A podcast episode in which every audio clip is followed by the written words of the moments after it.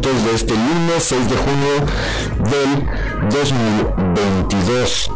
Ya estamos en Fuerte y Claro, este espacio informativo de Grupo Región para todo el territorio del estado. Hoy se celebra a quienes llevan por nombre Norberto.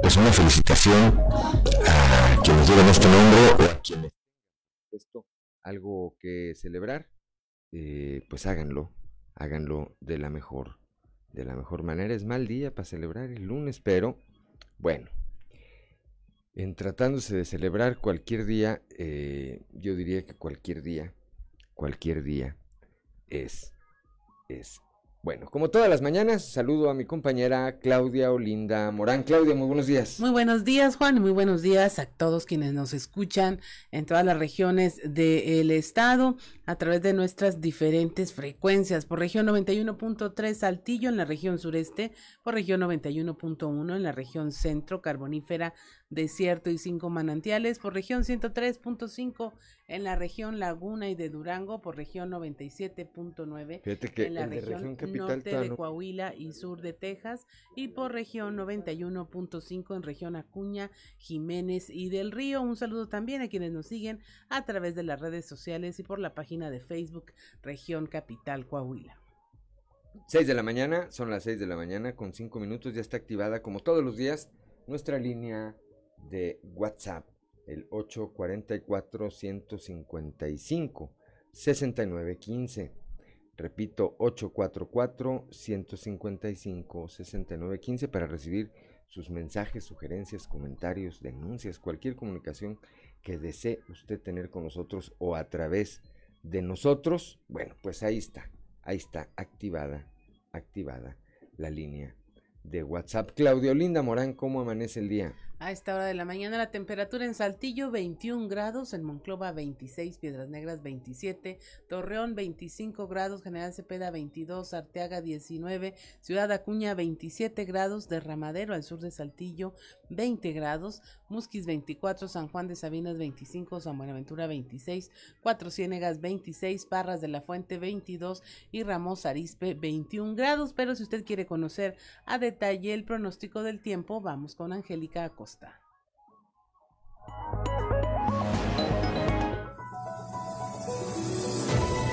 El pronóstico del tiempo con Angélica Acosta.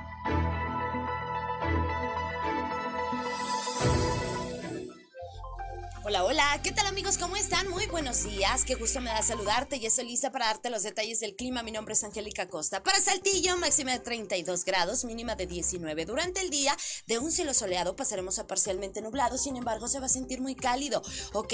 Por la noche un cielo principalmente claro y bueno, la posibilidad de lluvia nula, 0%, no llueve en Saltillo. Nos vamos hasta Monclova, temperatura muy, muy cálida, máxima de 42 grados, mínima de 25 para este inicio de semana. Durante el día un cielo totalmente soleado un cielo claro, va a ser muy muy cálido. Por la noche también un cielo claro, muy cálido también por la noche. Y bueno, la posibilidad de lluvia para Monclova es de 0%. Excelente, nos vamos ahora hasta Torreón, también temperatura muy cálida, máxima de 38 grados, mínima de 24. Durante el día un cielo soleado, eh, vamos a tener bastante, bastante calorcito, por supuesto. Y por la noche un cielo totalmente claro. Cálido también por la noche, 1% la posibilidad de lluvia y para Torreón muy muy baja. Nos vamos ahora hasta Piedras Negras, también temperatura muy cálida, máxima de 42 grados para este lunes, mínima de 25. Durante el día de un cielo soleado pasaremos a parcialmente nublado, sin embargo se va a sentir muy muy cálido. Por la noche un cielo parcialmente nublado y también muy cálido por la noche. La posibilidad de chubasco 1% ahí para Piedras Negras, ¿ok? Nos vamos hasta Ciudad Acuña. Ciudad Acuña, prepárate, temperatura súper cálida, máxima de 43 grados, mínima de 25. Durante el día muy muy cálido, mucho sol. Em, vamos a tener un cielo totalmente claro y por la noche un cielo claro, también cálido por la noche. 1% la posibilidad de lluvia ahí para Ciudad Acuña. Muy bien, nos vamos hasta Monterrey. No se queda atrás con la temperatura cálida, máxima de 39 grados, mínima de 19. Ahí para la Sultana del Norte, usted tiene compromiso allá, prepárese porque va a estar muy cálido. Y por la noche un cielo claro, también cálido por la noche y no llueve. No llueve tampoco en Monterrey. Amigos, temperaturas súper cálidas, manténgase bien hidratado. Que tenga usted un buen inicio de semana. Buenos días.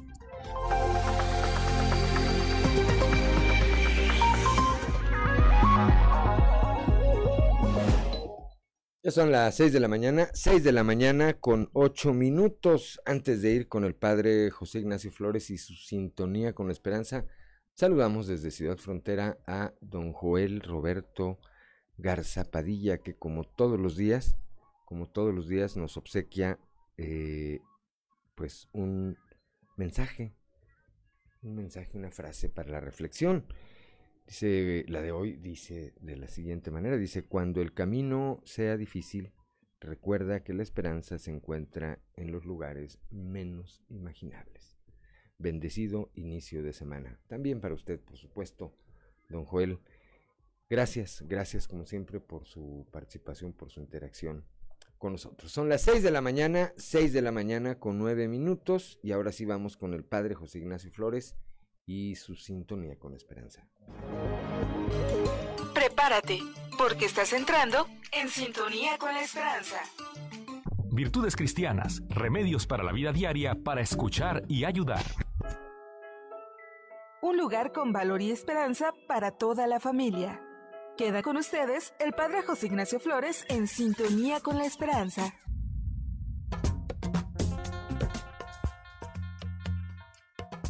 Vocación y familia. Bienvenido, bienvenida. ¿Sabes de dónde proviene el término vocación?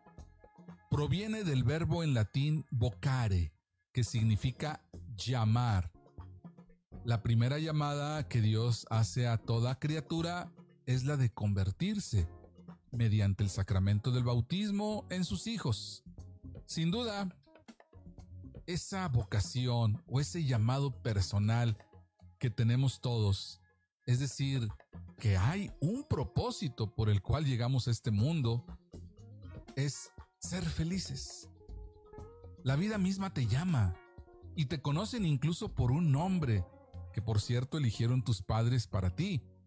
Te sientes llamado a realizarte en una profesión, a realizarte en un oficio o en un estado de vida. Y saben, hay algo que no cambia en la vocación a la que tú fuiste llamado que Dios te llama desde la eternidad. Así que las cosas no suceden por casualidad. Muchas personas nos llaman por el nombre que nos dieron nuestros padres y Dios mismo te llama por ese mismo nombre. Hoy el Padre nos llama a seguir a Jesús porque a través de Él se nos da una vida en la que la muerte es vencida por Cristo. Una vida que más allá de todas las dificultades vale la pena vivir porque se proyecta hacia la vida eterna. Con el matrimonio, por ejemplo, los esposos responden a una llamada de Dios. Esta llamada consiste en amar como Él ama. Sin embargo, el sí pronunciado por la pareja el día de su matrimonio se enfrenta a la lucha diaria por amar a su cónyuge con todas sus debilidades y flaquezas. Y es reconfortante saber que la presencia de Cristo seguirá siendo la ayuda indispensable y el consuelo incomparable en las inevitables y el consuelo incomparable en los inevitables momentos de dificultad. Cuando te uniste a tu pareja, ¿eras consciente de que casarte era responder a una llamada de Dios? Que tengas un excelente día. El amor y los valores se han hecho presentes. A partir de hoy, podemos vivir un futuro mejor. Te invitamos a vivir en sintonía con la esperanza y muchas gracias por tu preferencia.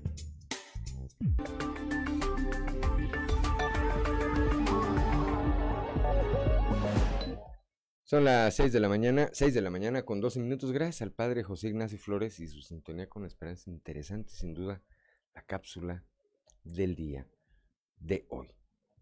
allá, vamos ahora ya directamente a la información. Allá en Piedras Negras murió un migrante por golpe de calor. Escuchemos al director del Hospital General Salvador Chavarría, Julio Garibaldi. En particular hemos tenido eh, tres pacientes que han llegado con insuficiencia renal, con destrucción muscular, con insuficiencia cardíaca por la deshidratación tan severa y el problema es que uno de ellos eh, falleció. Entonces, eh, este paciente era un paciente migrante, eh, lo trajeron como no, identificado, después localizamos al, familiar, hablamos con el consulado de su país y ya es, pues, desafortunadamente a consecuencia de las altas temperaturas, de la poca precaución en la hidratación y, no exponerse a la radiación solar, ocasiona esto. Eh, aquí tenemos que tocar dos puntos. Uno es el del golpe de calor, ya hemos hablado un poco aquí de cómo daña el organismo hasta llevar a la, destrucción celular y a la insuficiencia renal por destrucción muscular.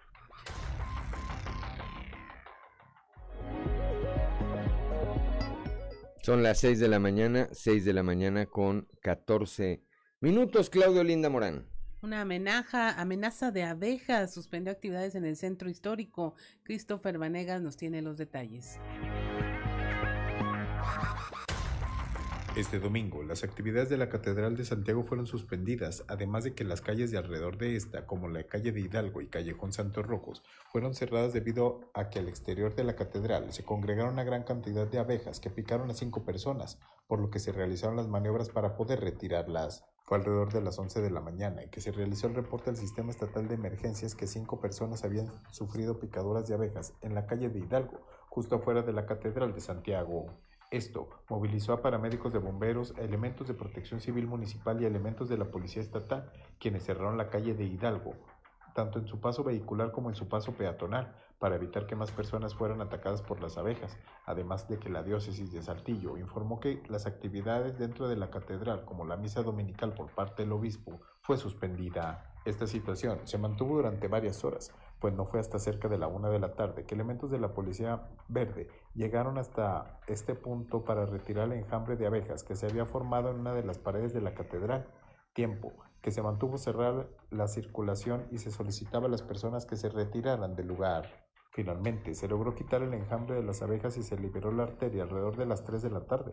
Por otra parte, elementos de protección civil solicitaron a la ciudadanía que en caso de encontrarse con un enjambre de abejas o avispas, no se intente retirarlo hasta que llegue personal capacitado para ello, por lo que solicitan que se reporte cualquier situación al 911.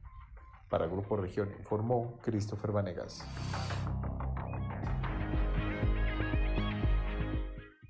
Son las 6 de la mañana, 6 de la mañana con 16 minutos, pues dejaron sin misa al obispo Hilario González, este enjambre de ovejas que habrá que decir también, poco antes de llegar a la eh, catedral, había eh, hecho como una escala, primero en Palacio y después se fueron hacia la catedral. Son las 6 de la mañana, 6 de la mañana con 16 minutos, que no se le haga tarde allá en Torreón. En Torreón continúan las acciones del operativo permanente de revisión. Entre otras acciones, este fin de semana se clausuró un bar localizado en el centro de la ciudad. Víctor Barrón nos tiene los detalles. Derivado de acciones del operativo permanente de revisión, personal de la Dirección de Inspección y Verificación de Torreón procedió a la clausura del bar Ganesh, localizado en el sector centro de la ciudad. De acuerdo con información proporcionada por el gobierno municipal, los hechos ocurrieron aproximadamente a la una de la madrugada del domingo en labores donde también participan elementos de seguridad pública municipal, policía del estado y protección civil. Entre las irregularidades detectadas están la falta de licencia de alcoholes, mientras que la licencia de funcionamiento de este establecimiento se encontraba vencida. Por tal motivo se levantó el acta número 0727 además de la colocación de los sellos de clausura. La finalidad de estas inspecciones es la de garantizar que los negocios de este giro cubran todos los requisitos para operar en la legalidad. Para Grupo Región reportó Víctor Barrón. Ya son las 6 de la mañana, 6 de la mañana con 18 minutos. Claudio Linda Morán. En Ciudad Acuña localizaron a una mujer en estado de inconsciencia. Investigan posible abuso. Ricardo Ramírez nos tiene los detalles. La madrugada de este fin de semana se generó una fuerte movilización policíaca en la calle Hidalgo de Ciudad Acuña, debido al reporte de una mujer sin vida sobre una banca. Los hechos se presentaron pasadas la una de la madrugada. Al llegar, elementos de la Cruz Roja Mexicana y elementos de seguridad pública se percataron que efectivamente se encontraba una mujer sobre una de las bancas a las afueras de algunos bares. Sin embargo, al revisarla, constataron que aún tenía signos vitales, sin embargo, se encontraba demasiado alcoholizada. De inmediato se le brindó la atención médica necesaria y fue trasladada a las instalaciones del Hospital General de Ciudad Acuña para que se restableciera su salud. La mujer en el momento no pudo ser identificada debido al estado de ebriedad en que se encontraba, y es que estaba completamente inconsciente, dejando así un claro ejemplo del peligro que corren muchas de las mujeres que salen a divertirse a diferentes puntos de la ciudad y terminan en malas condiciones. Por su parte, las autoridades realizarán diversos estudios de sangre para saber si solo consumió alcohol o alguna otra sustancia que la haya dejado en esa circunstancia y saber si no fue víctima de algún abuso, informó para Fuerte y Claro Ricardo Ramírez. Son las 6 de la mañana, 6 de la mañana con 19 minutos. Vamos ahora a la región carbonífera. Murió un trabajador al caer a un tajo de aproximadamente 25 metros de profundidad. Moisés Santiago Hernández. Poco después del mediodía de este sábado, un trabajador de la empresa Minerales y Derivados de Rosita, identificado como Rubén Guerrero Quiñones, cayó al fondo de un tajo en la unidad que operaba en el turno de primera. Trascendió que al esquivar el impacto con otra unidad, perdió el control de la pipa que conducía. Los hechos ocurrieron en el rancho La Escondida, donde operaba dicho tajo y de inmediato acudieron elementos de protección civil, agentes del Ministerio Público y Protección Civil de Progreso, así como la Policía Estatal de Coahuila, peritos y rescatistas buzos del Grupo GAN, para rescatar el cuerpo del trabajador. Se dio a conocer que el operador de la pipa de riego cayó de una altura aproximadamente de 25 metros hacia el estanque de agua, quedando atrapado por la presión del agua. Jesús Adolfo García Gámez, concesionario y dueño del desarrollo minero, solicitó el apoyo del Grupo Acerero del Norte para realizar las maniobras de rescate sin poder sacarlo. A pesar del esfuerzo por rescatarlo con vida, ya nada se pudo hacer debido a la inestabilidad del terreno. Desde la región carbonífera para el Grupo Región Informa, Moisés Santiago. Ya son las 6 de la mañana, 6 de la mañana con 21.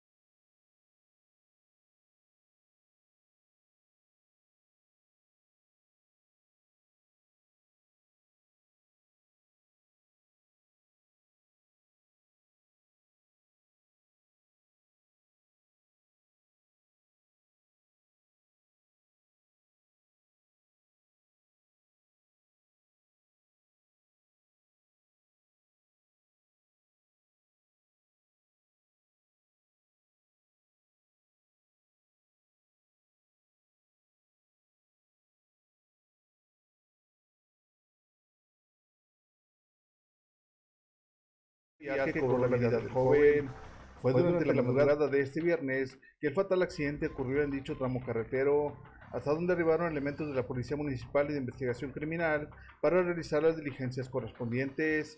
El Ministerio Público y peritos de la Fiscalía hicieron el levantamiento del cuerpo, puesto que estaba tendido en la maleza a escasos metros de la orilla de la carretera, debido a que las volteretas que dio la camioneta que conducía salió disparado en el aire perdiendo la vida de forma instantánea.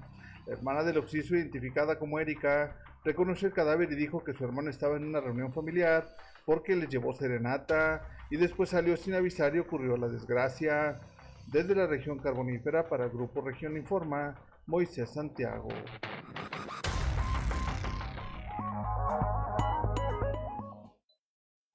Siete minutos, seis de la mañana con 27 minutos en Monclova, en la colonia El Mirador, fue localizado un cuerpo sin vida. Guadalupe Pérez tiene la información.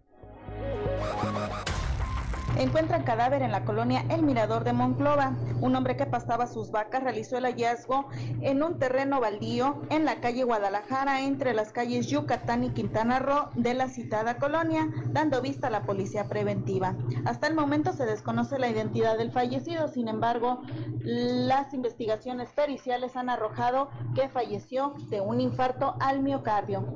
De momento se sigue trabajando para poder identificar el cuerpo, pues esto se encontraba en avanzado estado de putrefacción.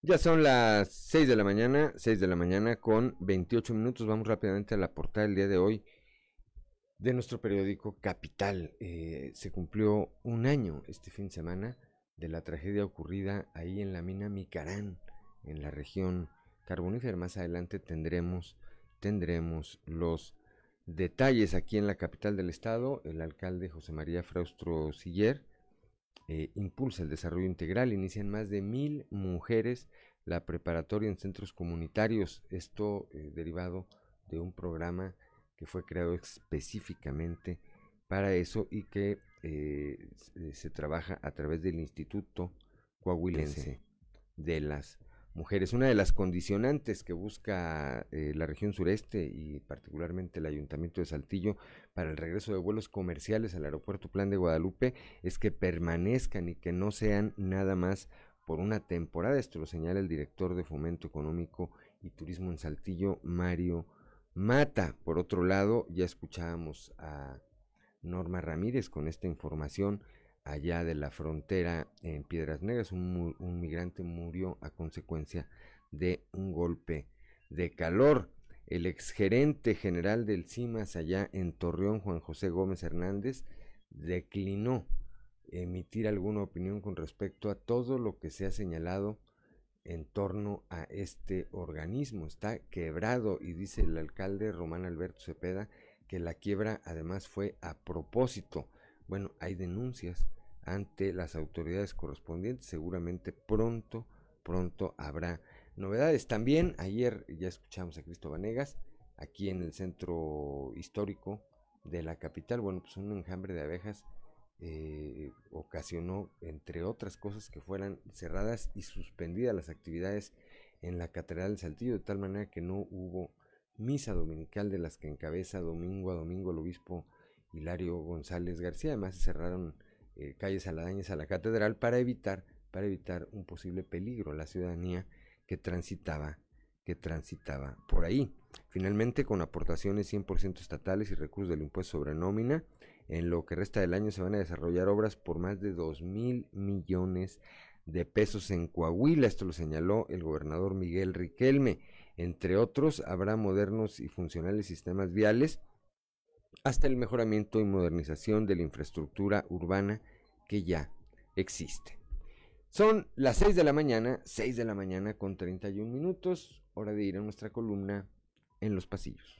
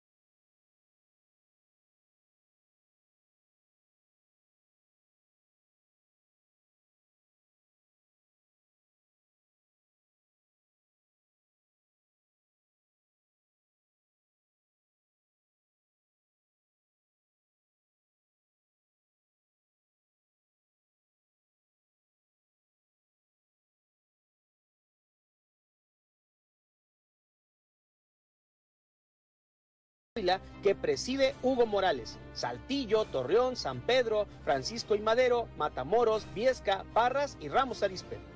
Al respecto, habría que apuntar que así como hay los casos de Saltillo, Torreón, Ramos Arizpe y seguramente Parras, que se han tomado el tema muy en serio, hay otros como Matamoros y San Pedro, cuyos alcaldes parecen haber accedido más a tomarse la foto que a realmente impulsar la creación de la señalada unidad.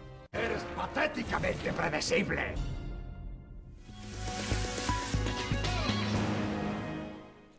Son las 6 de la mañana, 6 de la mañana con 33 minutos. Tenemos una temperatura de 21 grados centígrados aquí en el centro histórico de la capital del estado, desde donde hoy, como todas las mañanas, como todas las mañanas, llevamos a todo el territorio del estado este espacio informativo.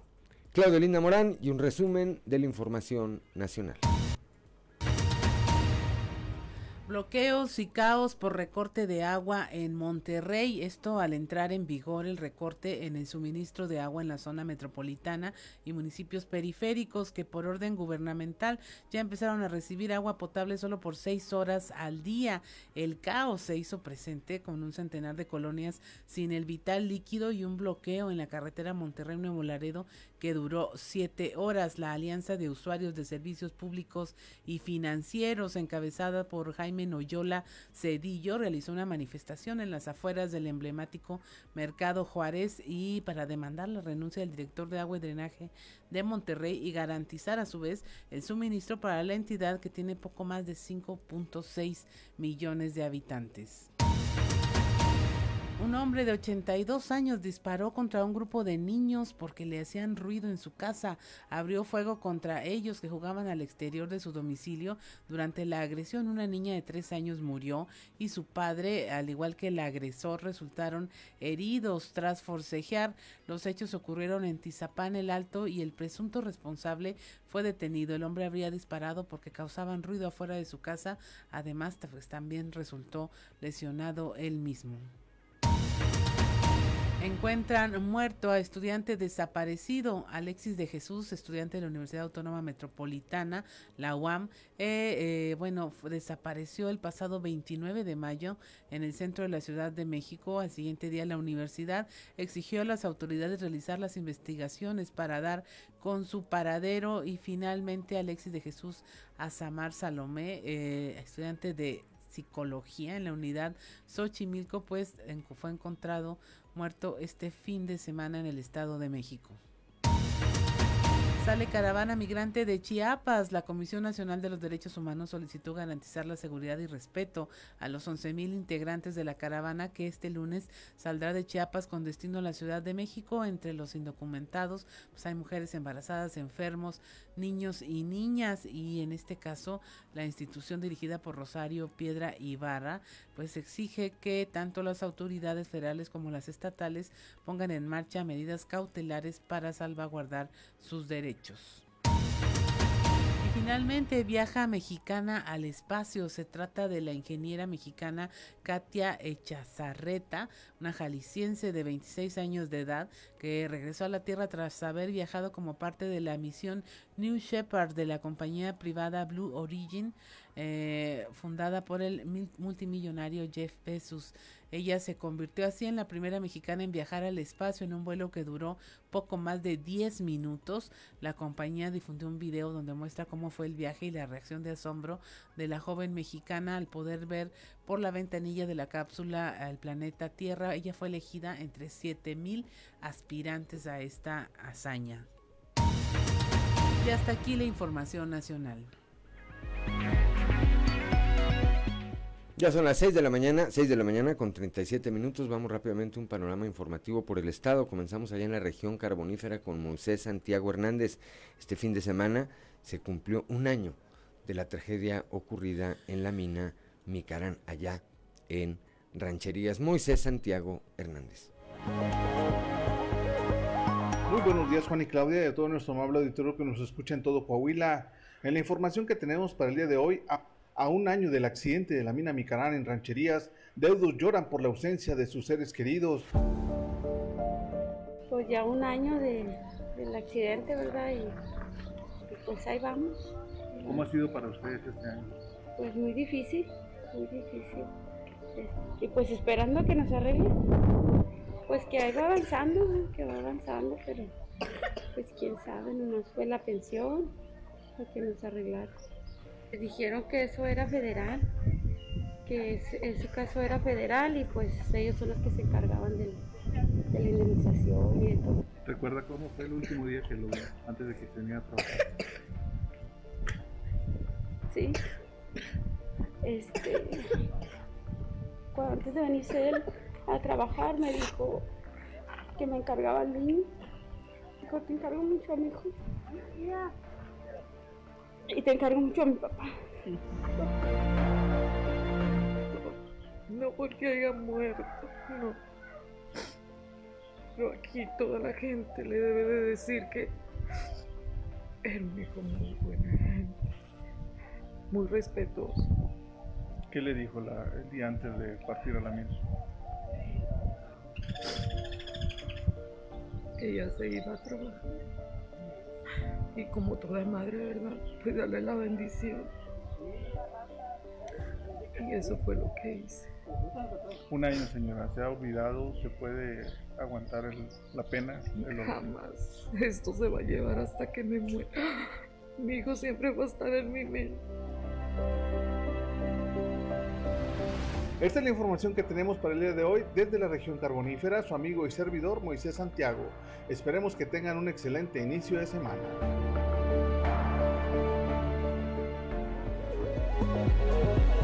Son las 6 de la mañana, 6 de la mañana con 39 minutos, Claudelina Morán. Durante su aparición en un evento público el pasado fin de semana, el exgerente de CIMAS, Juan José Gómez Hernández, declinó opinar sobre las demandas por daño patrimonial al organismo. La información con nuestro compañero Víctor Barrón.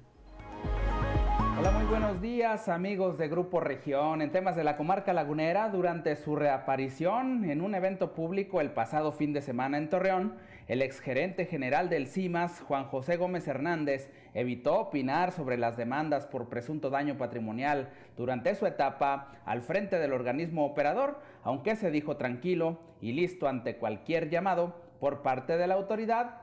Vamos a escuchar. Oiga, respecto a las denuncias, dos denuncias por presunto daño patrimonial al CIMAS en la etapa que usted fue gerente, ¿qué, comentar al respecto? No, pues nada, ahí están, vamos a, a recurrir, a proceder lo que, todo lo que se hizo allí, pues ahí está encima, yo creo que ahí ellos lo pueden constatar. Eh, al menos cuatro personas estarían involucradas, fue lo que señaló el actual gerente. En ese aspecto, ¿qué comentar, señor? No, pues nada, hasta que no reciba yo la, comunicación de parte de, la autoridad. Eh, ¿No ha sido usted llamado para algún tipo de declaración? Ninguno, ninguno. No, no, que lo que requieran o algo, pues ahí está en transparencia, ustedes lo pueden ver. Yo les puedo decir unas cosas, pero la realidad es lo que está ahí en la empresa. Yo les puedo decir muchas cosas, ¿verdad?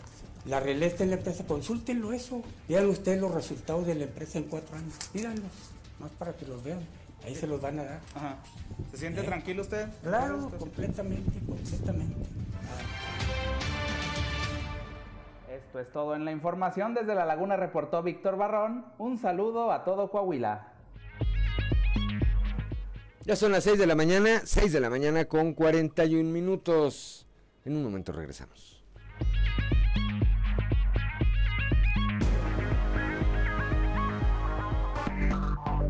Enseguida regresamos con Fuerte y Claro. Pasión. Son las 6 de la mañana, 6 de la mañana con 46 minutos con 47 minutos ya, 6 de la mañana con 47 minutos. Vamos ahora con Raúl Rocha, que platicó con el director de Fomento Económico y Turismo aquí en la capital del estado, Mario Mata. Eh, buscan eh, lo que se está buscando ante la ausencia, ante la falta de vuelos comerciales del aeropuerto Plan de Guadalupe, pues eh, esta demora, explica, es porque se buscan que los vuelos sean permanentes. Raúl, muy buenos días.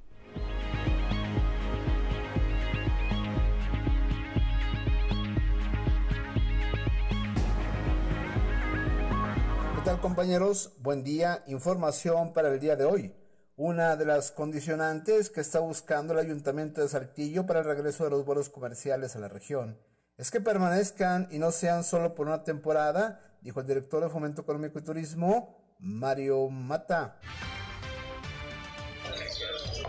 Bueno, seguimos en pláticas con ellos. Este, sí nos juntamos ahí eh, por instrucciones del alcalde Chema Fraustro con, la gente de TAR y acompañado del secretario Claudio Bres, que nos hace la invitación.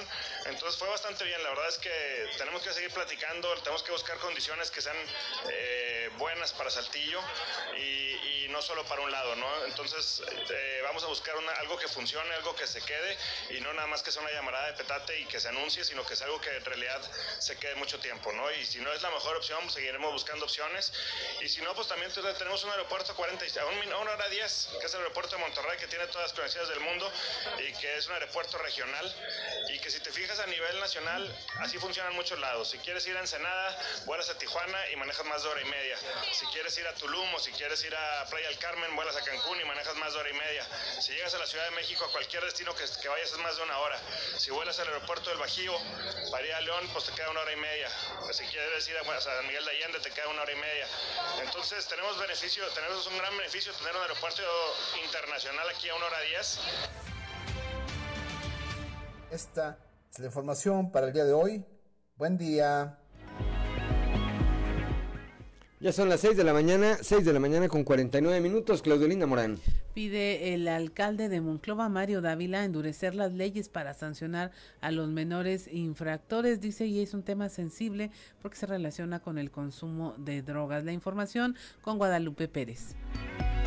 Muy buenos días, saludos desde la región centro. El alcalde doctor Mario Dávila de Monclova señaló que deben endurecerse las leyes para sancionar a los menores infractores.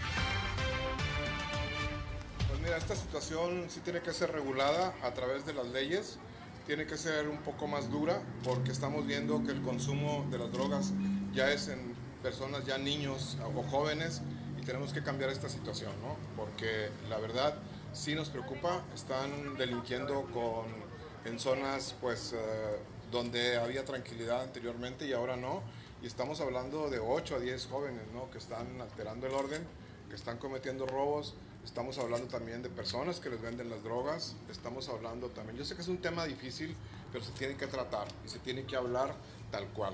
¿La actuación de la fiscalía fue rápida? La atención de la fiscalía en ese sentido, eh, ellos atienden y a veces detienen a las personas, pero en otro sentido no lo sueltan muy rápido, ¿no? Entonces, este, la verdad, eh, no, no podemos permitir que, existan este tipo de cosas y tenemos que trabajar para buscar una corrección. Si tendremos que elevar una situación hacia los uh, diputados locales, los legisladores, no. con ciertas condiciones y evaluando muy bien la situación, creo que se tendría que trabajar en ese sentido. Saludos desde la región centro para Grupo Región Informa, Guadalupe Pérez. Son las 6 de la mañana, 6 de la mañana con 51 minutos. Continuamos, Claudelina Morán. El fiscal general del Estado, Gerardo Márquez Guevara, dio a conocer que se instalaron mesas de trabajo para resolver esta controversia por, por el agua que hay entre ejidatarios de San Lorenzo y Casa Madero en Parras de la Fuente. La información con Leslie Delgado. Buen día, informando desde la ciudad de Saltillo, el fiscal general del Estado, Gerardo Márquez Guevara, dio a conocer que se instalaron mesas de trabajo permanente con el fin de resolver la controversia entre ejidatarios de San Lorenzo y Casa Madero en el municipio de Parras de la Fuente. Esto tras darse a conocer que los pobladores exigieron que se cumpla con un acuerdo para el abastecimiento de agua. Mesa permanente de trabajo, eh, la próxima semana se recibirán algunos documentos para la revisión de las comisiones de cada uno de los representantes que se designaron, además una nueva reunión eh, solicitará la presencia de Conagua eh, para el efecto de que haga la determinación de, de, la disposición de agua para cada uno. Además también checar los volúmenes que realmente están llegando.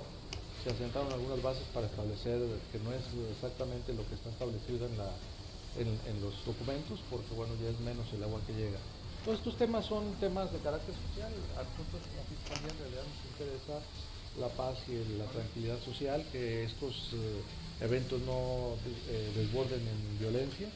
Eh, las denuncias que han sido presentadas tendrán que ser objeto de análisis porque realmente lo que se pretende es eh, que transiten todos de la mano en el tema de la... De la que se descarta el... Nosotros hemos ya sentado eh, nuestra posición, hemos dicho que fue una aventura, aventurada, aventurada la, la, la referencia de que grupos armados criminales habían asaltado, asaltado incluso las instalaciones de la empresa.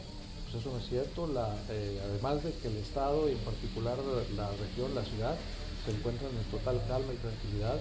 Esto desde luego gracias a la participación no solamente de las autoridades, sino de la sociedad, de los mismos empresarios, queda claro perfectamente que no hay ningún riesgo de criminalidad aquí en la región.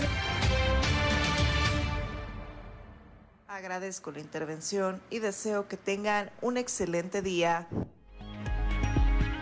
Son las 6 de la mañana, 6 de la mañana con 53 minutos, gracias a Leslie Delgado. Vamos ahora al norte eh, de la entidad allá con mi compañera Norma Ramírez. La Secretaría de Seguridad Pública va a inspeccionar a quienes prestan este servicio de paqueterías. Norma, muy buenos días.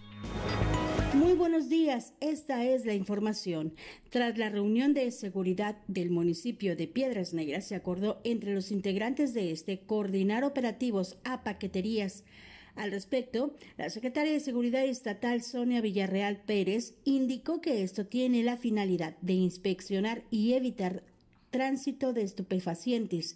La información nos la da a conocer a continuación. Sí, nosotros continuamos con los operativos. Este, personas pensaban que con el tema de migrantes íbamos a bajar la guardia este, con los operativos en las brechas, no.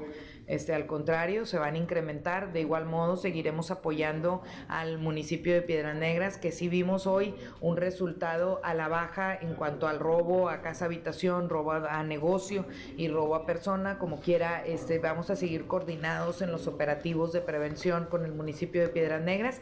Hoy también este, acordamos en esta reunión de seguridad los operativos a las paqueterías, que también este, serán por parte de alguna de las corporaciones de seguridad que este, de igual modo al también tener este, este tipo de operativos, también los filtros que están en Hidalgo y en Allende, pues también obviamente y en el Cerezo también mantendrán sus revisiones para poder evitar eh, que haya este tránsito, no solamente de lo que es este, de las revisiones que hace el Instituto Nacional de Migración o de los temas de salud, que en algunos casos estaban puestos los filtros al principio, sino que también para la detección de algún este estupefaciente. Para Fuerte y Claro, desde Piedras Negras, Norma Ramírez. Son las 6 de la mañana, 6 de la mañana con 55 minutos, que no se le haga tarde, hora de ir, una pausa comercial y volvemos.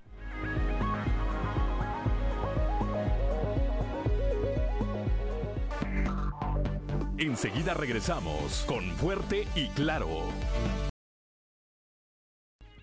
Son las 7 de la mañana, 7 de la mañana en punto. Continuamos con la información. Vamos ahora allá a Acuña con Ricardo Ramírez Guevara.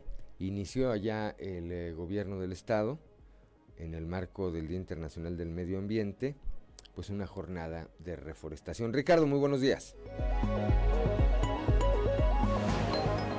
marco del 5 de junio Día Internacional del Medio Ambiente, se inició una serie de actividades para conmemorar este día tan importante en tiempos donde el cambio climático se ha convertido en una realidad.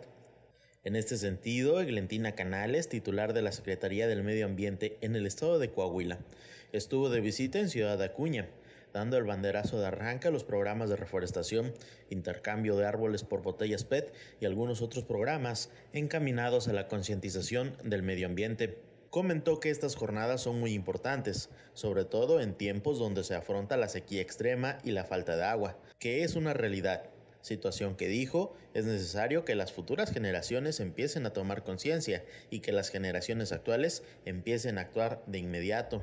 Aparte de participar en las jornadas de reforestación, estoy impartiendo una serie de pláticas con el tema de incendios forestales y las afectaciones que se han presentado en el estado, sobre todo después de los ocho incendios que arrasaron más de 9.000 hectáreas de pastizal y árboles en nuestro estado.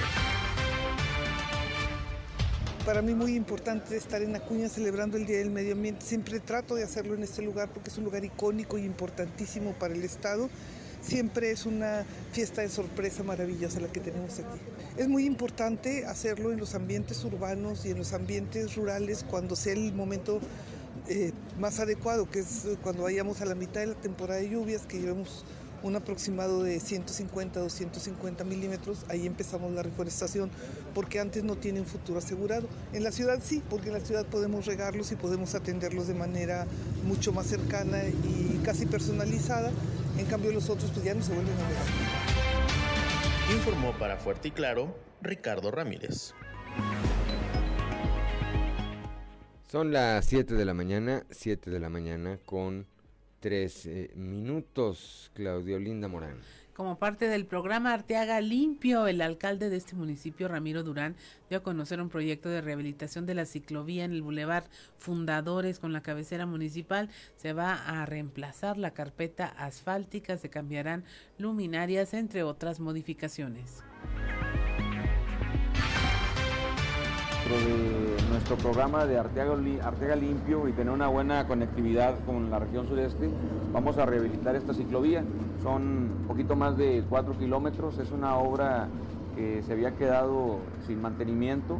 Hoy comenzamos la rehabilitación. Primero que nada es eh, reparar la carpeta asfáltica para que puedan transitar por aquí las bicicletas y también vamos a pintar los, las conetas, Vamos a deshiervar y la limpieza general de las laterales de aquí de este Boulevard Fundadores en la conexión que tenemos con, Saltillo y con Libramientos Flores Tapia.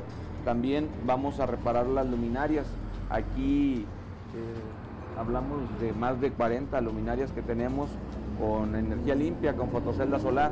Lo que sí es que está dañado este sistema eh, después de inaugurado hace más de 10 años, eh, pues dejó de funcionar en menos de un año. Entonces vamos a ver qué es lo que está dañado, vamos a reparar principalmente las fotoceldas solares y si es necesario vamos a tener que reemplazar todos los paneles para poder eh, tener una buena eh, imagen aquí en nuestro pueblo mágico y sobre todo que todos los ciclistas que tenemos en, nuestro municipio y gente que nos acompaña de la región pues pueda transitar de forma segura eh, por esta vialidad. También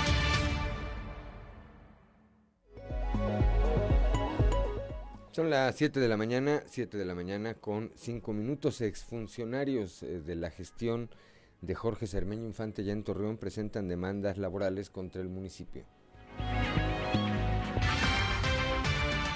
Sí, yo ya lo comentaba, mi respeto, este, ellos sabrán de, son dueños de sus actos. Lo que sí es importante es que no es posible que desde el mes de enero, ¿sí? Tengamos de todas las direcciones, eh, una, es un tema de actitud, no es un tema de necesidad económica, eso me queda claro. Y es lo que ha prevalecido no solamente en el tema de las demandas que han interpuesto a través de la Junta Local de Conciliación, sino también en el sistema de pensiones. Pues yo creo que yo creo que pues lo vamos a ver en las denuncias que ya se corran, pero yo creo que sí. Pues ajenos no son, ajenos no son. Eso sí le puedo decir, ajenos no son. Son las 7 de la mañana, 7 de la mañana con 6 minutos escuchamos al alcalde de Torreón Román, Alberto Cepeda, Claudia Olinda Morán. Tras 15 días de inactividad debido al daño provocado por apagones de la Comisión Federal de Electricidad, el teleférico de Torreón reanudó operaciones este fin de semana. Ahí intervino personal técnico especializado procedente de Italia, informó Verónica Soto Díaz, directora del teleférico. Bueno, pues decirte que ya abrimos, pues muy contentos de verdad de todo el equipo teleférico Puerto Noas, todo el complejo, pues muy contento que después de, pues de dos semanas, de 15 días de estar en, en este receso que fue necesario, ya que, bueno, pues se dañó la tarjeta madre y de ella se derivaron otros, otras tarjetas que fueron dañadas. Y bueno, vino gente de, de Italia, el programador inicial tuvo que venir para volver a, programarlo porque no, no, respondía el sistema. Entonces, bueno, fue necesario reemplazar varias piezas y ya, ya estamos. Eh, quedó antier en la noche. Ayer se hizo un reconocimiento del de todo el sistema para revisar que hubiera quedado efectivamente al 100% ya la programación. Y, y, bueno, pues decirte que estamos también en comunicación constante con los de Comisión Federal. Estamos esperando el dictamen que nos va a hacer llegar Leiner desde Italia, donde nos dice eh, realmente qué fue lo que, lo que sucedió.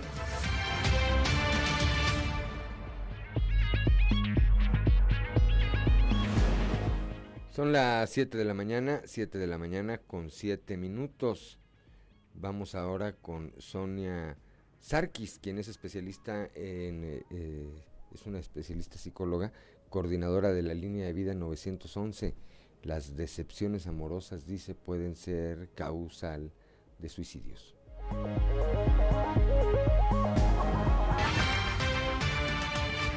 Aquí también tiene mucho que ver este, la importancia que como adultos, ¿verdad? Nosotros le pongamos a ese tema, porque estamos, a, a, veces pensamos erróneamente que son cosas tan simples para ellos que lo van a superar o que no tiene la mayor importancia. Entonces, cuando un adolescente siempre que se acerque a platicar sobre alguna ruptura amorosa, sobre algo así, hay que tomar la importancia para él, porque en este momento para él eso es importante, para él está afectando yo creo que ese, ese, es uno de los errores que cometemos como adultos o como papás de decirles, este, ay no, ya se te va a pasar, este, no, no, no debes de llorar por eso, no te debes de sentir, o sea, son tonterías, no. O sea, ellos ahorita están en una edad que están viviendo esta etapa que es el enamoramiento, que van conociendo a personas y claro que toda pérdida para ellos es un duelo, ¿verdad? También, entonces como papás, como adultos tenemos que, que concentrarnos en que ellos estén bien, en escucharlos, ¿verdad? Eh, en darles información, también en orientarlos.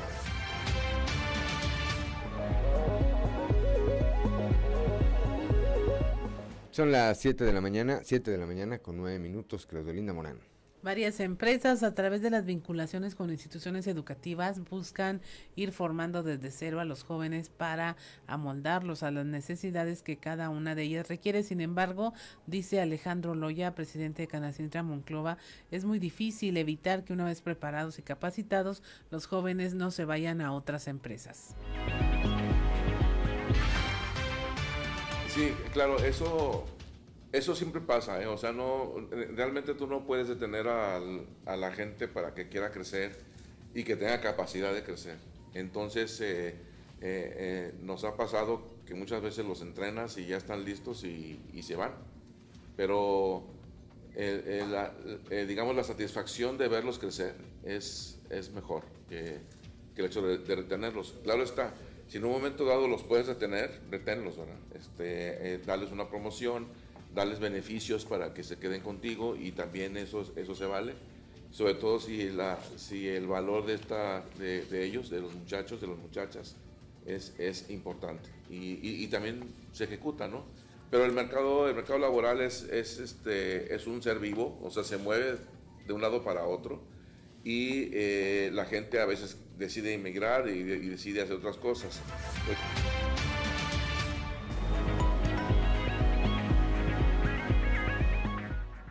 Son las 7 de la mañana, 7 de la mañana con 10 minutos. Claudia Olinda Morán. Pues ya llegó la hora de tener nuestra conversación del día de hoy y me da mucho gusto tener en la línea a la activista de Jóvenes Prevenidos, Carla Llamas, para hablar de un tema que eh, resulta muy interesante, que es de las operaciones transgénero. Eh, había abierto una convocatoria a través de sus redes sociales para ver quién eh, quería informarse de este tema, porque pues se abre la posibilidad de que este tipo de transiciones pues finalmente puedan ser hechas a través de instituciones de salud públicas. Buenos días, Carla, ¿cómo te encuentras? Hola, muy buenos días, muy bien, gracias. Cuéntanos, ¿cómo vas con esta actividad, con este eh, tema que llevas algunas semanas eh, insistiendo en que las personas que estén interesadas en ello, bueno, se contactaran contigo? ¿Qué resultados has tenido de esta convocatoria? Mira, dentro de la dentro de las personas que están interesadas, eh, solamente estamos trabajando con lo que es la ciudad de Saltillo eh, en una primera etapa. Eh, son cerca de 40, 50 personas que buscan ser beneficiadas por medio de, de pues la terapia de reemplazo hormonal en un, en un primer momento. y posteriormente, Pues buscar otras vías, otras formas en donde las personas transexuales y las personas transgénero puedan acceder a tratamientos eh, eh, de cambio hormonal. Así es, es una alta convocatoria, es una alta respuesta. Sí, es una alta respuesta. Eh, es importante mencionar, ¿verdad?, que dentro de los municipios en el estado de Coahuila, pues también hay gente interesada, ¿verdad?, pero es un trabajo que se tiene que hacer en coordinación con alguna dependencia, que son los que manejan, eh, ahora sí que eh, algún presupuesto o algún proyecto que nos permite el acercamiento con las poblaciones. Ok, entonces estamos hablando inicialmente de terapias de reemplazo hormonal. ¿Cuál es eh, lo que detona esta convocatoria, Carla? Porque no es un tema en un país con difícil acceso a la salud, pues que sea un tema que esté por ahí buscando a las personas que lo necesiten para ayudarlas.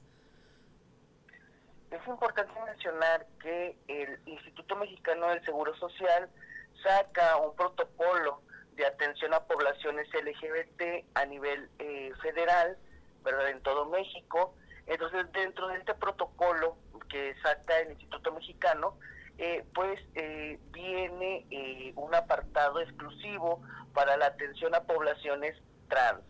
Dentro de, de este apartado exclusivo a población trans, ¿verdad? Es importante que se mencione, que se trabaje eh, desde las áreas centrales, ¿verdad? Que controlan al Instituto Mexicano del Seguro Social, pues eh, la, la manera de cómo apoyar a esta población, no desde lo estético, porque no se está buscando desde, desde lo estético, se está buscando, ¿verdad?, desde la disforia que provoca a la, a la persona transexual, a la persona transgénero, el enfrentarse a situaciones como por ejemplo eh, el, no poder, el no tener el acceso a modificaciones en su cuerpo eh, eh, y eso es un problema real, es un problema que aqueja a las poblaciones y que hay diferentes, ahora sí que diferentes investigaciones en donde no, no se busca la modificación desde lo estético, sino desde una manera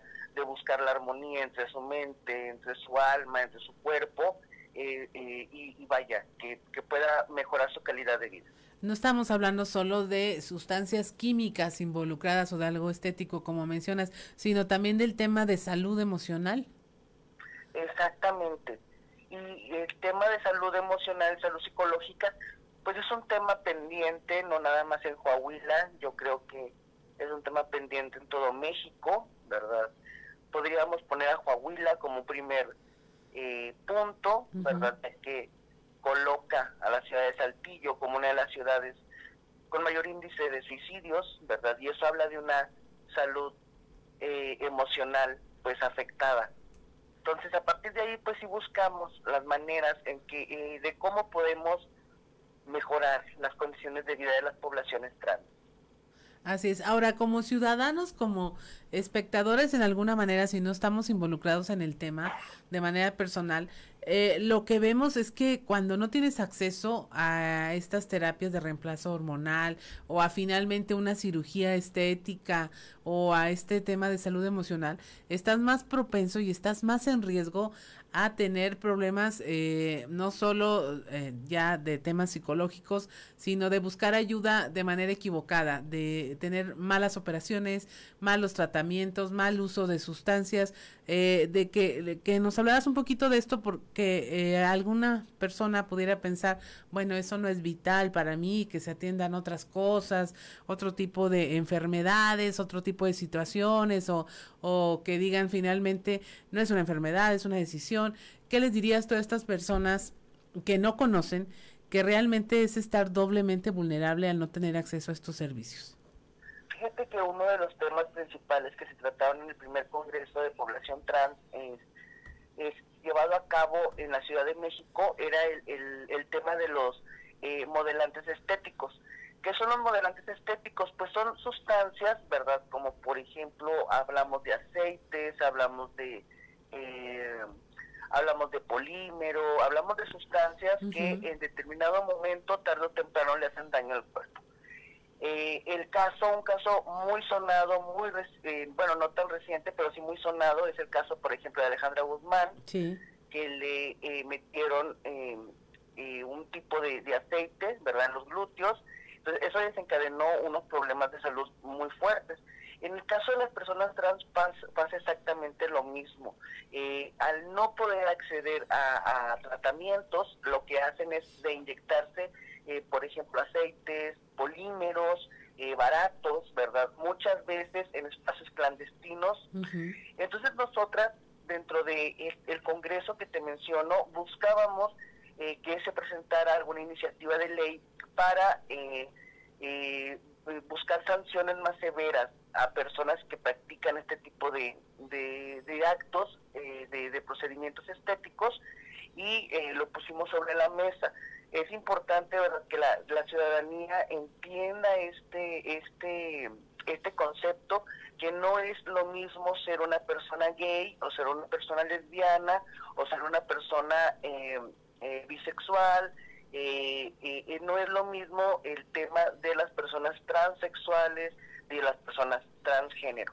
Son temas totalmente diferentes que tienen que ver con su corporalidad, que tienen que ver con su cuerpo, ¿verdad? Modificaciones, eh, y es una serie de, diferencias muy marcadas que, eh, vaya, en los últimos años se ha, se ha luchado, se ha venido caminando para hacer una diferencia entre los temas, ya que, por ejemplo, en el tema de las poblaciones trans, el tema de la salud es algo primordial, es algo muy importante y lo vuelvo a mencionar, no es una cuestión eh, de estética, es una cuestión que va más allá de la estética eh, y que busca ¿verdad? que las personas puedan mejorar su calidad de vida. Así es, Carla.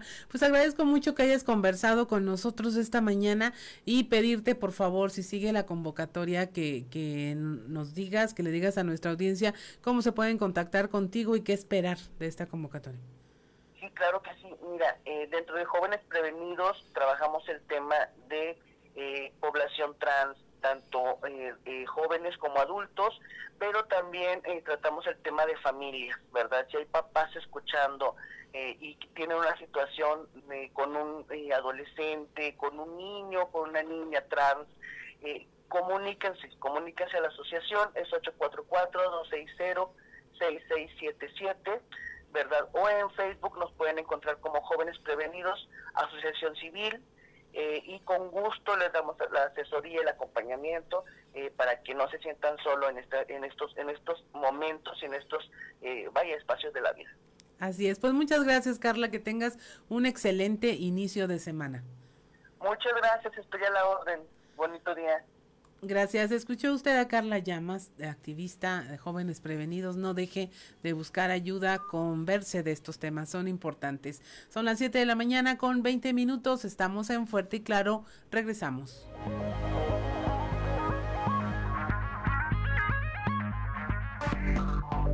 Enseguida regresamos con Fuerte y Claro.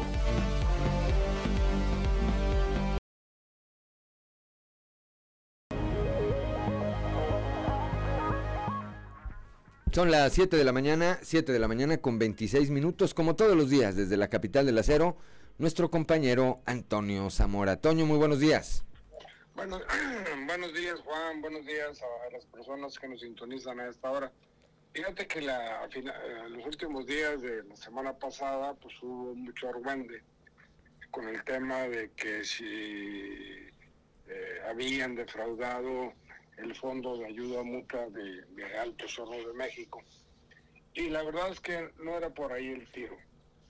Eh, los tres personajes, el presidente, tesorero y secretario del Fondo de Ayuda Mutua de AMSA, fue citado a las 12 horas del jueves eh, de acuerdo a la investigación realizada por el equipo de Tristas y Trazos, Juan, hubo uno de ellos que entró antes que los demás, Joel Díaz, secretario del organismo, que por más que pidió que hablar con los de arriba, le dijeron que pues que no se podía, ¿no? Que lo suyo ya era algo que ya estaba definido, que era el que menos broncas tenía y que pues aceptara lo que le ofrecía la empresa.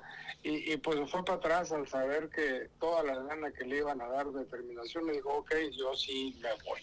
¿Cuál fue el argumento utilizado por AMSA, por la empresa, este, para que estos tres personajes, Pedro Magalla, Magaña, presidente, Hernán Guerra, eh, tesorero, este, y Joel Díaz, secretario, se fueran sin ninguna bronca.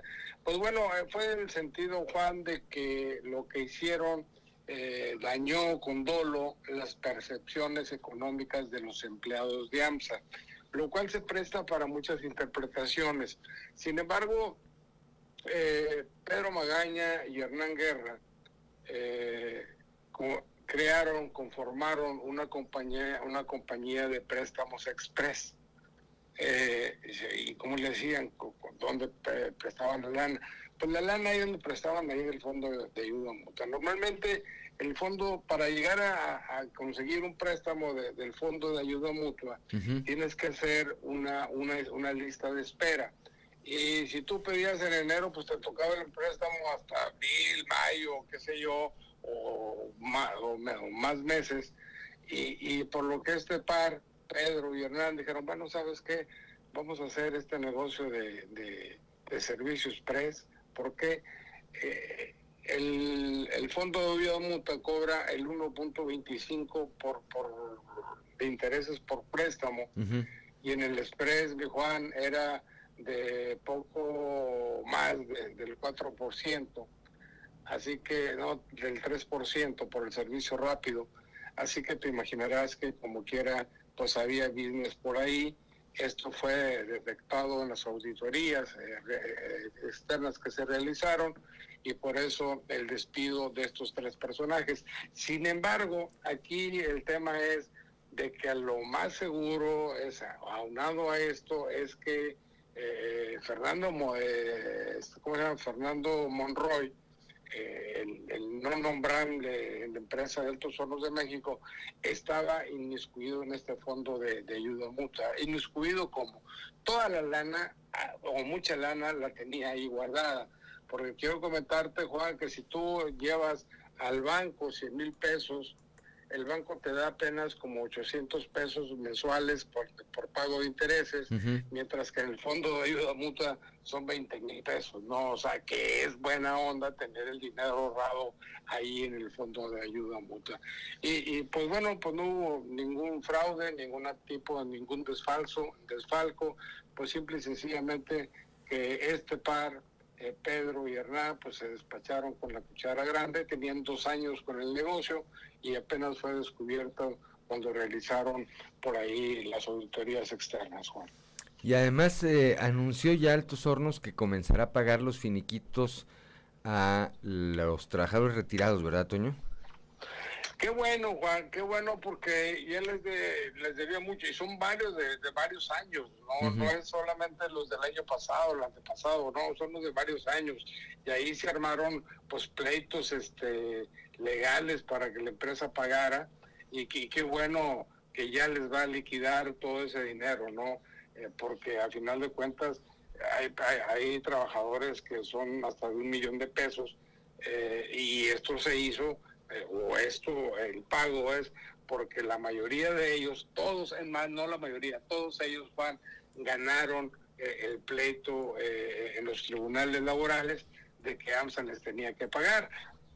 Vamos a suponer que sí haya sido y que por eso les van a, liquidar el, el que tenían con ellos, pero lo bueno es que esto también es una excelente noticia.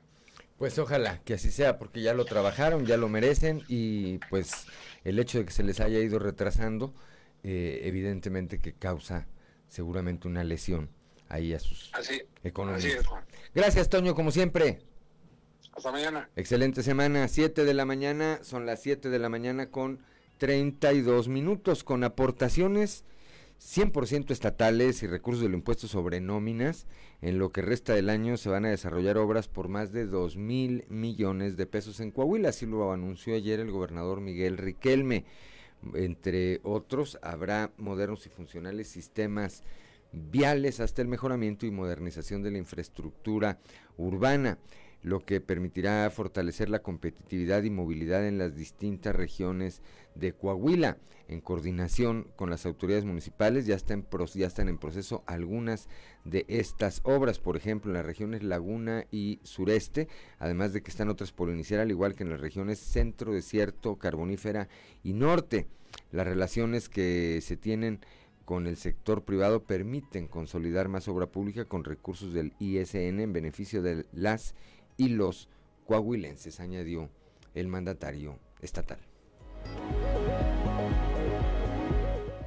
Son las 7 de la mañana, 7 de la mañana con 33 minutos, Claudio Linda Morán. Con grandes expectativas y entusiasmo, más de un millar de mujeres saltillenses iniciaron la prepa abierta en los 26 centros comunitarios con los que cuenta el gobierno municipal de Saltillo en coordinación con Desarrollo Social, el Instituto Municipal de las Mujeres y el Instituto Coahuilense de las Mujeres. Aníbal Soberón Rodríguez, director de Desarrollo Social, destacó el impulso por parte del alcalde José María Fraustro Siller de brindar atención educativa a las mujeres en coordinación con este instituto. Una de las prioridades de esta administración, dijo, es incentivar la educación entre la población, sobre todo para mejorar e incrementar las oportunidades de vida para ellas y sus familias. Son las 7 de la mañana, 7 de la mañana con 33 minutos. Continuamos con la información. El 56% de los trabajadores de las empresas en la región sureste ya laboran sin cubrebocas. Escuchemos al secretario de Economía.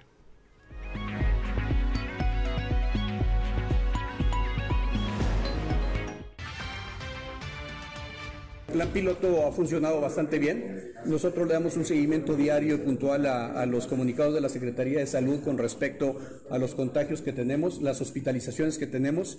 Eh, nuestro nivel de crecimiento en empresas piloto ha ido a la alza. Recuerden ustedes, eh, eh, el trabajador de la industria de exportación, de, la industria automotriz, usualmente está frente a un aparato, frente a una máquina, poca interacción con, con otras personas.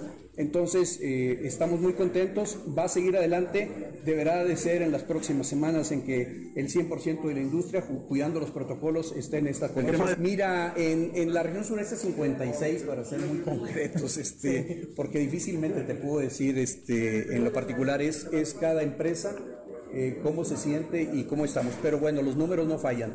Contagios están a la baja, afortunadamente números...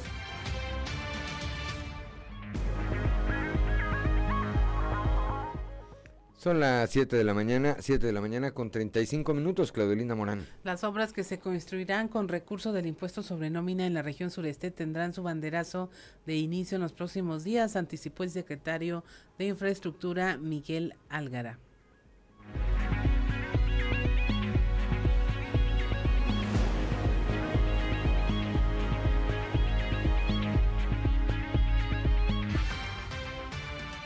Así como se van en la laguna se dará aquí pronto o para cuándo sería? Sí, así, así como se dio en la laguna se dará aquí ya en, unas semanas.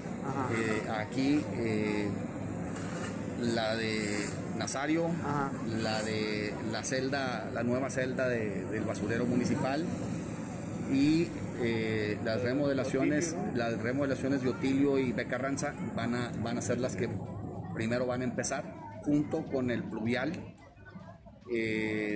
en Arteaga. Ya se iniciaron las obras de, recarpeteo y pavimentación en Arteaga. Se va a iniciar con eh, lo que es eh, la segunda parte o la segunda etapa. En, en junio, finales de junio de este mes, estaremos terminando.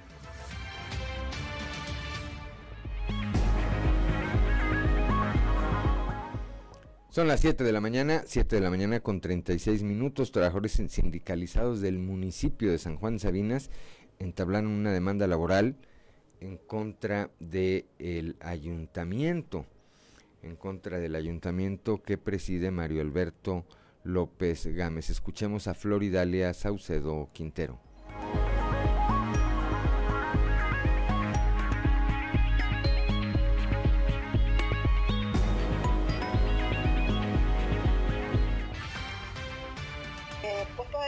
Queremos conciliar, hombre, queremos trabajar bien, nunca habíamos tenido este tipo de situaciones. ¿Qué sigue después de esto si en caso de que no lleguen? Pues nosotros, mira, nosotros ya demandamos, o sea, en lo legal ya se llevó a cabo lo correspondiente.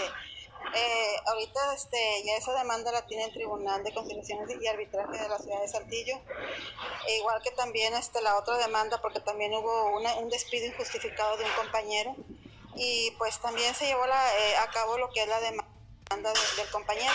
Yo creo que ya han de tenerlo en sus manos el municipio, ¿verdad? Pues, este, pues en su momento pues vamos a tener que platicar. ¿Cuántos trabajadores sindicalizados han sido dados de baja? Eh, bueno, o sea, fue, como te digo, lo despidieron injustificadamente y es nada más solo uno. Hasta ahorita es uno.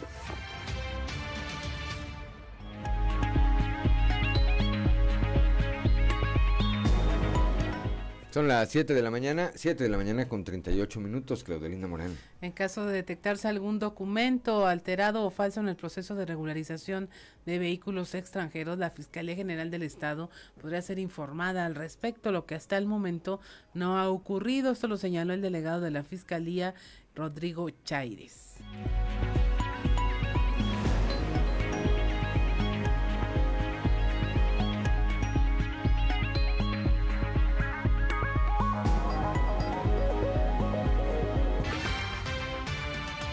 Estamos muy cercanos a estas dos instancias eh, del Estado y de la Federación para colaborar con ellos. Sabemos que arrancaron con este procedimiento de regularización y de plaqueo, digamos, o de pago de derechos. Estamos trabajando de la mano a través del recaudador local, mantenemos una comunicación constante. Eh, sabemos también, pues apenas inicia este procedimiento y en su caso, pues intervendremos en la medida en que se nos dé vista de alguna alteración o de algún eh, vehículo que presente alguna, precisamente alguna alteración o algún reporte a través de eh, sistemas que ellos están manejando de registro, donde en los Estados Unidos de Norteamérica esté boletinado como falso.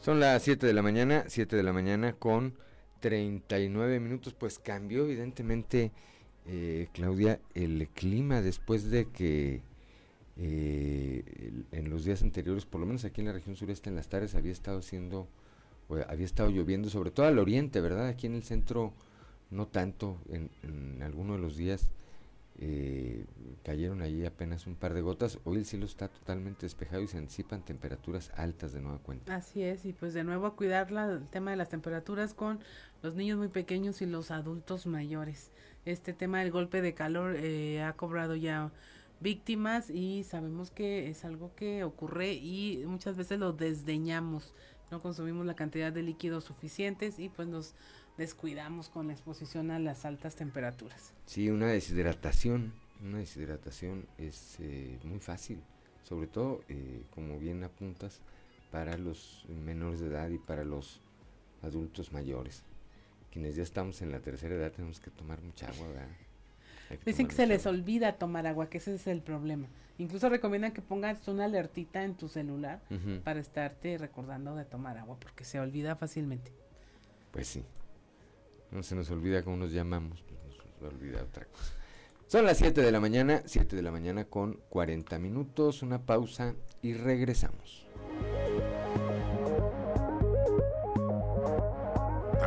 Por eso.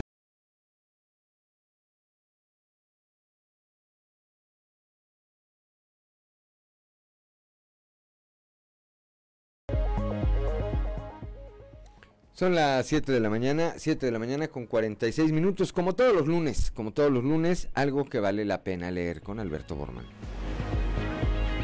Algo que vale la pena leer con Alberto Borman.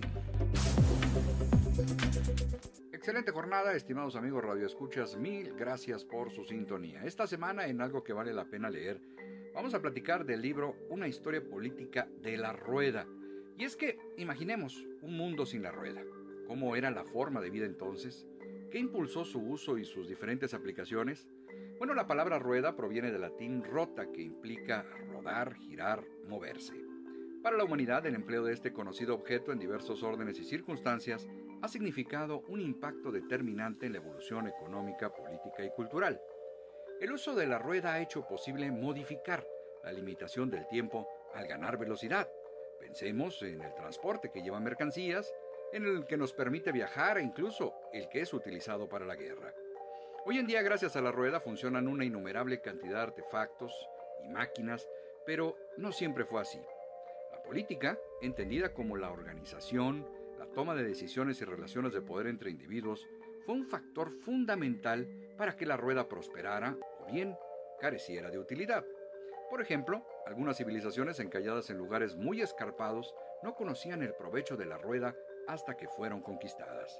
Sobre todas estas interrogantes y mucho más trata la recomendación de esta semana, Una historia política de la rueda, editado por Turner Noema para, en español para México durante este 2022 y publicado por el reconocido escritor francés Raphael Meltz, autor de novelas, cuentos, ensayos y diversas traducciones, quien incluso, hay que decirlo, de 2013 a 2017, fue agregado cultural de la Embajada de Francia en México. A lo largo de 230 páginas, con un lenguaje muy sencillo y una narrativa reflexiva, Meltz nos lleva desde lo que originalmente se consideró el descubrimiento de la primera rueda hasta los hallazgos más recientes, han comprobado una datación mucho más antigua y no en Sumeria, como se pensaba, sino en Europa. Mundos sin ruedas como la América precolombina y cómo la evolución de la rueda podría significar tanto un beneficio como un peligroso agente en la devastación mundial que podría llegar a significar nuestra extinción. Pues como bien decía Henry L. Mencken, el cosmos es una rueda de la fortuna gigante dando 10.000 revoluciones por minuto y el hombre es apenas una mosca mareada dando un paseo en esa rueda. Es la recomendación de esta semana, una historia política de la rueda de Rafael Meltz. Amigos lectores, mil gracias por su sintonía y nos escuchamos de nueva cuenta la próxima ocasión cuando tengamos lista la recomendación de algo que vale la pena leer. Excelente semana, les desea su amigo Alberto Borman y recuerden que en estos tiempos de monopolio digital y tecnológico, leer un libro es hacer revolución.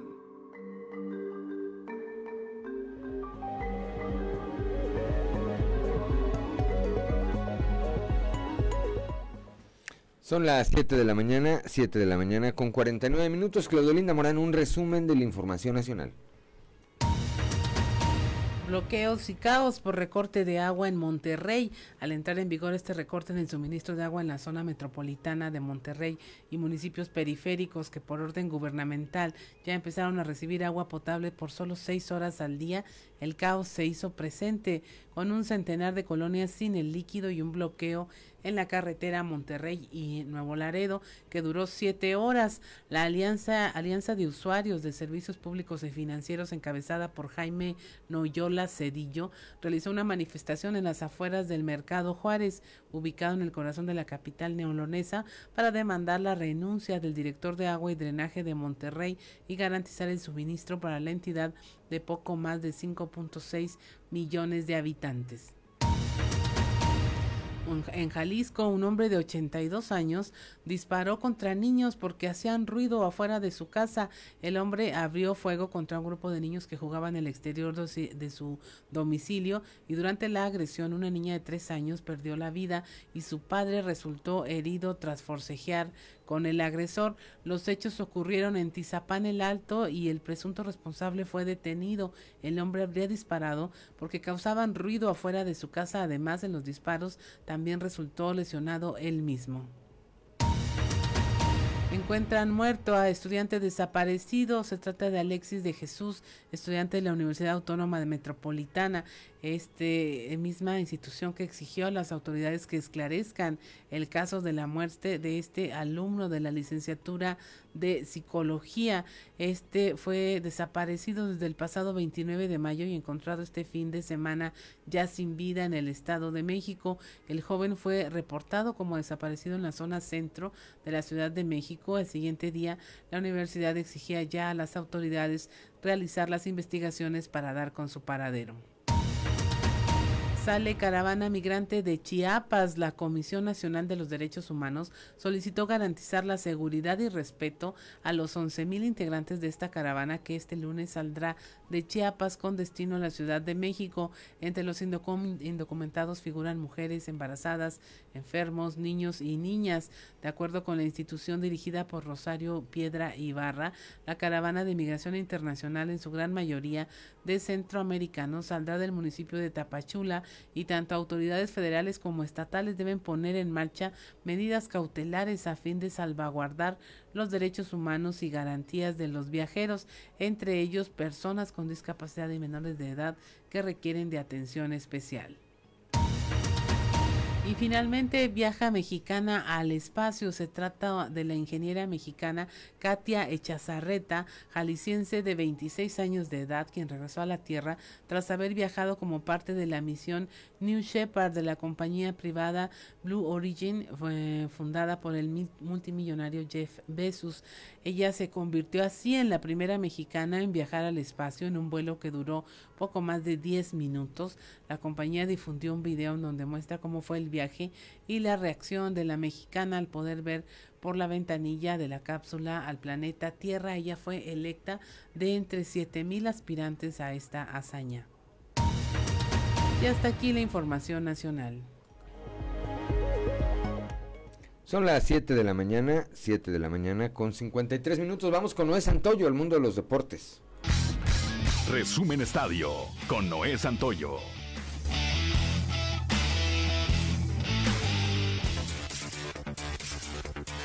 La buena noticia para la selección mexicana de fútbol es que no perdió, pero la mala es que sigue jugando a nada, a unos meses de que arranque la Copa del Mundo de Qatar 2022 y de no ser por la mala puntería de los delanteros ecuatorianos y la intervención de Guillermo Ochoa se habría llevado una nueva derrota en la gira por Estados Unidos. El equipo tricolor sigue sin dar una buena cara ante Ecuador. El partido fue parejo por momentos, pero las jugadas de mayor peligro fueron para los sudamericanos que por fortuna del equipo del Tata Martino no anduvieron finos, lo que les valió para sacar un empate a cero goles que fue recriminado por la afición. Luego de recibir un fuerte golpe en la pierna durante el juego de ayer, el Tecatito Corona está bien y el Tata Martino confirmó que solo fue el golpe en el choque con el zaguero rival durante el primer tiempo, por lo cual se descarta cualquier lesión para el mexicano. Los guardias del Golden State machacaron la noche de ayer 107-88 a los Celtics de Boston para igualar a uno las finales de la NBA, impulsados por un recital de Stephen Curry con 29 puntos en solo tres cuartos. Los Warriors, que el jueves dejaron escapar el triunfo con una debacle en el último cuarto, se encargaron de evitar sorpresas esta vez con su segunda mitad de ensueño ante su público en San Francisco. Rally de seis carreras en la segunda entrada y una buena salida de Aldo Montes con Rafael Pineda y Josh Luke el relevo le dieron el triunfo a los algodoneros de Unión Laguna seis carreras por tres sobre Mariachis de Guadalajara para quedarse con su tercera serie de manera consecutiva celebrada en el Estadio de la Revolución. En otro encuentro Juan Carlos Gamboa desbarata ventaja de Zaraperos en la novena con jonrón de tres carreras ante Ronald Peña que buscaba rescate de seis outs. Ya los Rojos del México ganó 7 a 5 a Zaraperos para llevarse la serie completa. El resultado para la otra novena coahuilense, los aceleros de Monclova cayeron tres carreras a dos ante las dos Laredos. Resumen Estadio con Noé Santoyo.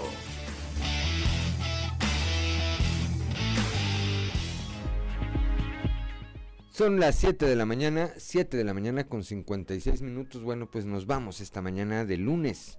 Lunes 6 de junio, ¿verdad? Lunes 6 de junio.